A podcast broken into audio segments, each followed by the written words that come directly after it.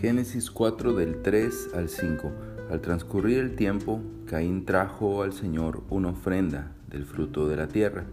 También Abel, por su parte, trajo de los primogénitos de sus ovejas y de la grasa de los mismos. El Señor miró con agrado a Abel y su ofrenda, pero no miró con agrado a Caín y su ofrenda. Caín se enojó mucho y su semblante se desmudó.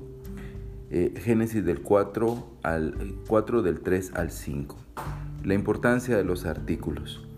Eh, vemos la ofrenda de Caín, eh, tiene un artículo que es una ofrenda. Ese una significa que es una más, algo extra, algo del montón.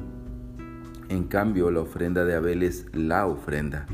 Es una ofrenda especial, es eh, una prioridad, es algo que Él está dando con todo el corazón de lo mejor, de lo más importante.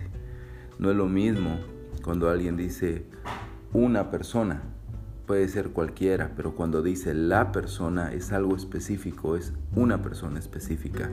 Y esa es la importancia de los artículos en este pasaje. Vemos a través de ellos que la ofrenda de Caín fue una más, algo del montón.